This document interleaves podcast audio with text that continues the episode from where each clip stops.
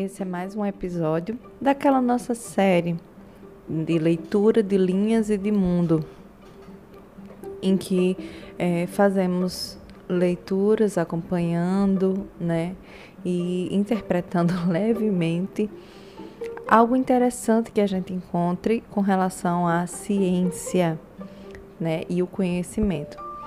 Este é, este é o capítulo chamado Átomos e o Vazio, de William Bynum, ainda no livro Uma Breve História da Ciência.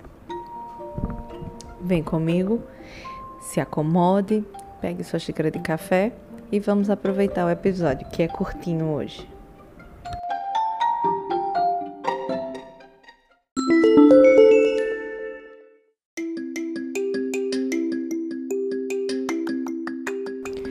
Em torno de 454 a.C., o historiador grego Heródoto, que viveu entre 485 e 425 a.C., visitou o Egito. Assim como nós, ficou impressionado com as pirâmides e as estátuas gigantescas, 18 metros de altura, em Tebas, subindo o Nilo. Não conseguia acreditar em como tudo era tão antigo. A glória do Egito havia passado e há muito já fora invadido pelos persas. Heródoto vivia em uma sociedade muito mais jovem e vigorosa, que ainda estava no auge e conquistaria o Egito um século mais tarde, sob o comando de Alexandre o Grande, que viveu entre 456 e 323 a.C. Aquele daquele filme que tinha aquele ator, como é o nome dele? Não lembro bem. E tinha Angelina Jolie que, que fazia um sotaque horrível grego para o inglês. Mas esse aqui foi um parênteses meu, tá? Na época de Heródoto, as pessoas que pensavam e escreviam em grego dominavam uma parte crescente do Mediterrâneo Oriental. Elas escreveram as obras de Homero, o poeta cego, como a história de como os gregos derrotaram os troianos construindo um grande cavalo e escondendo-se dentro dele, bem como a fantástica jornada de volta à casa do soldado grego Odisseu, que fora o mentor da guerra de Troia. Os gregos eram ótimos construtores de navios, comerciantes e pensadores. Um dos primeiros desses pensadores foi Tales, que viveu entre 625 a 545 a.C um mercador, astrônomo e matemático de Mileto, na costa do que hoje é a Turquia. Nada do que escreveu sobreviveu diretamente, mas autores posteriores o citam e contam anedotas que ilustram como ele era. Uma delas diz que certa vez ele estava tão ocupado olhando para as estrelas que se esqueceu de ver onde estava pisando e caiu em um poço.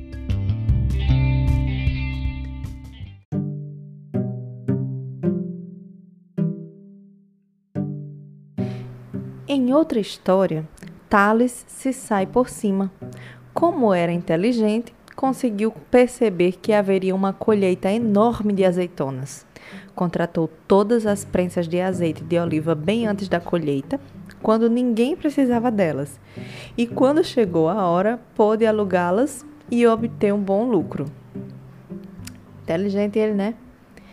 Thales não foi o primeiro professor distraído Conheceremos outros mais tarde.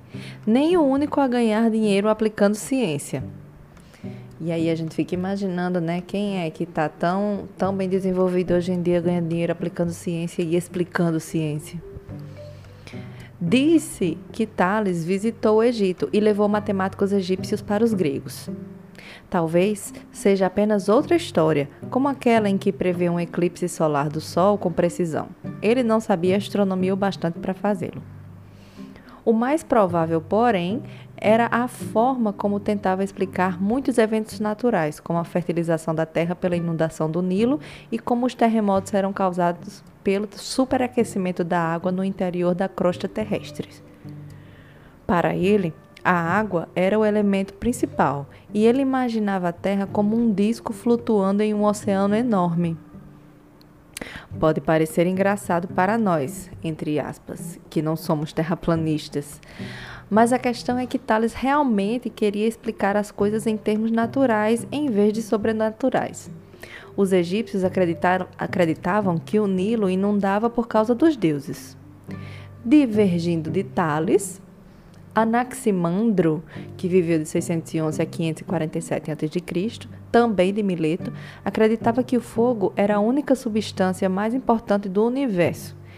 Empédocles, por sua vez, que viveu de 500 a 430 a.C., da Sicília, propôs a ideia da existência de quatro elementos: ar, terra, fogo e água.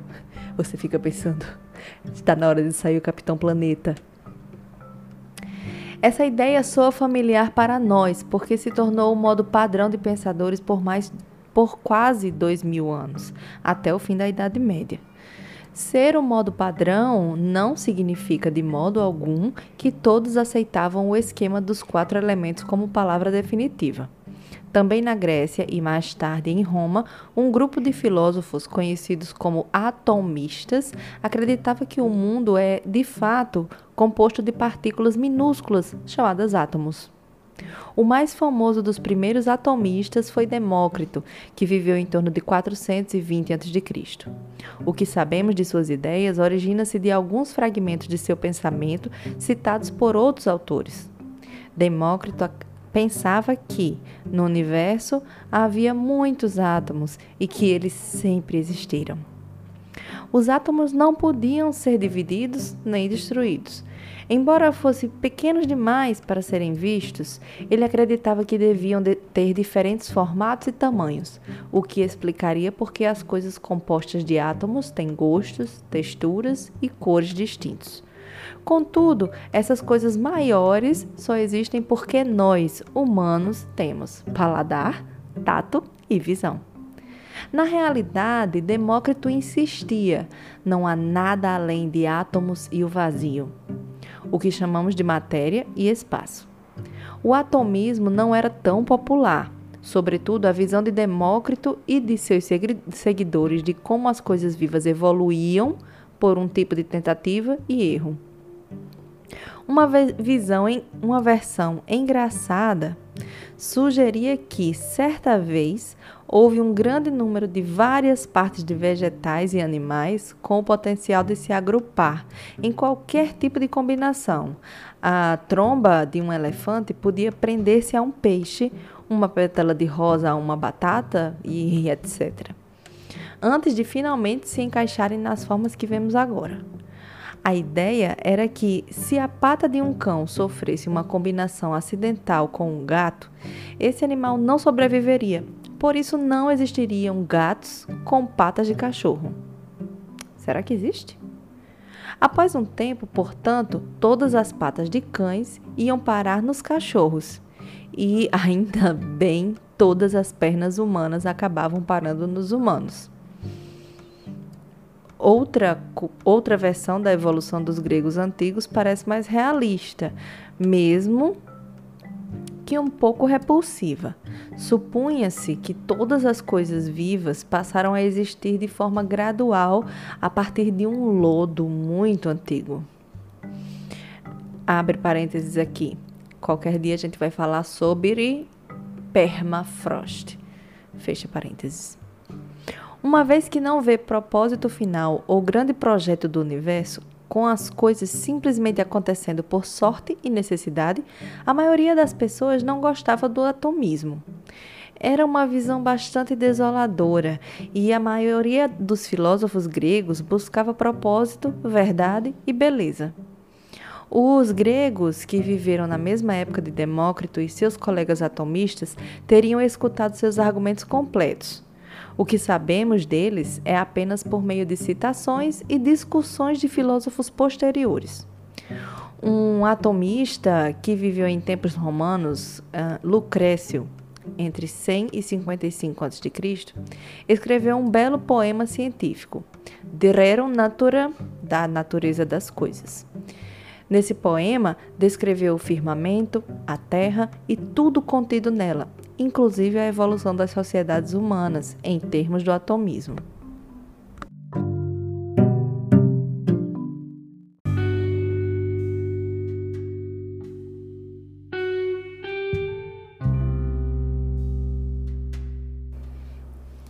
Sabemos os nomes e algumas das contribuições de dezenas de antigos cientistas e matemáticos gregos por um período de quase mil anos.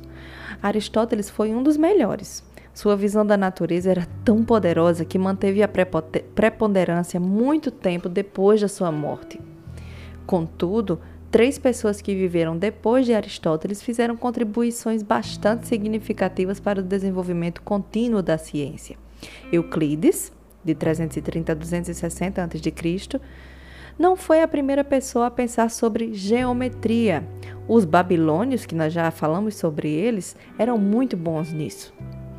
Mas foi o primeiro, Euclides, a agrupar em uma espécie de livro-texto as pressuposições, as regras e os procedimentos básicos do assunto. A geometria é um tipo bastante prático de matemática que lida com o espaço pontos, linhas, superfícies, volumes. Euclides escreveu ideias geométricas como, por exemplo, a forma como linhas paralelas nunca se encontram e como os ângulos de um triângulo somam 180 graus. Sua grande obra, Elementos de Geometria, era admirada e estudada em toda a Europa. Talvez um dia você também estude a geometria plana proposta por ele. Espero que admire sua beleza clara e organizada. O segundo dos três grandes, Eratóstenes, de 284 a 192 a.C., mediu a circunferência da Terra de modo bastante simples, porém inteligente, usando geometria. Ele sabia que no solstício de verão, o dia mais longo do ano, o Sol ficava diretamente sobre um lugar chamado Siena. Então, pediu, mediu o ângulo do Sol naquele dia em Alexandria, onde era bibliotecário de um museu e de uma biblioteca famosos, que ficava em torno de 5 mil estádios ao norte de Siena. Um estádio era uma medida grega de distância, cerca de um décimo da milha moderna. A partir dessas medições, usou geometria para calcular que a Terra tem cerca de 250 mil estádios de circunferência. Afinal, ele chegou perto? Bem, a previsão de Eratóstenes de 40 mil quilômetros não está muito longe do valor real de 40.075 quilômetros em torno do Equador, que conhecemos hoje. Observe que Eratóstenes achava que a Terra era redonda. Nem sempre se acreditou na ideia de que a Terra era uma grande superfície plana e que as pessoas podiam navegar até cair da borda, apesar das histórias contadas sobre Cristóvão Colombo e sua viagem à América.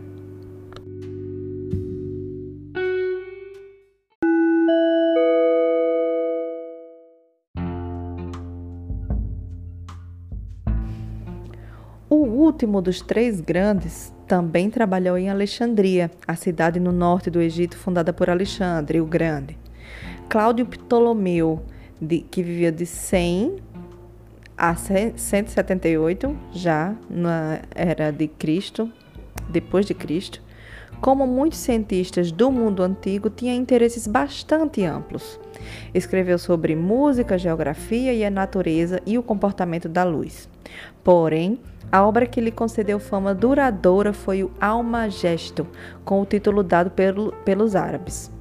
Nesse livro, Ptolomeu agrupou e ampliou as observações de muitos astrônomos gregos, inclusive mapas das estrelas, cálculos dos movimentos dos planetas, da Lua, do Sol e das estrelas, bem como a estrutura do universo. Ele presumia, como todos naquele tempo, que a Terra está no centro de tudo e que o Sol, a Lua, os planetas e as estrelas giram em torno dela de modo circular. Ptolomeu era um ótimo matemático e descobriu isso introduzindo algumas correções que conseguiu calcular para os movimentos dos planetas que ele e muitos outros, muitos outros antes dele haviam percebido. É bem difícil explicar o Sol girando em torno da Terra quando, na verdade, é o oposto que ocorre. A obra de Ptolomeu era leitura essencial para astrônomos nas terras islâmicas e na Idade Média europeia. Foi um dos primeiros livros a serem trazidos para o árabe, traduzidos para o árabe e depois novamente para o latim, de tanto que era admirado. De fato, Ptolomeu era considerado equivalente a Hipócrates, Aristóteles e Galeno por muitos, embora para nós esses três mereçam seus próprios capítulos.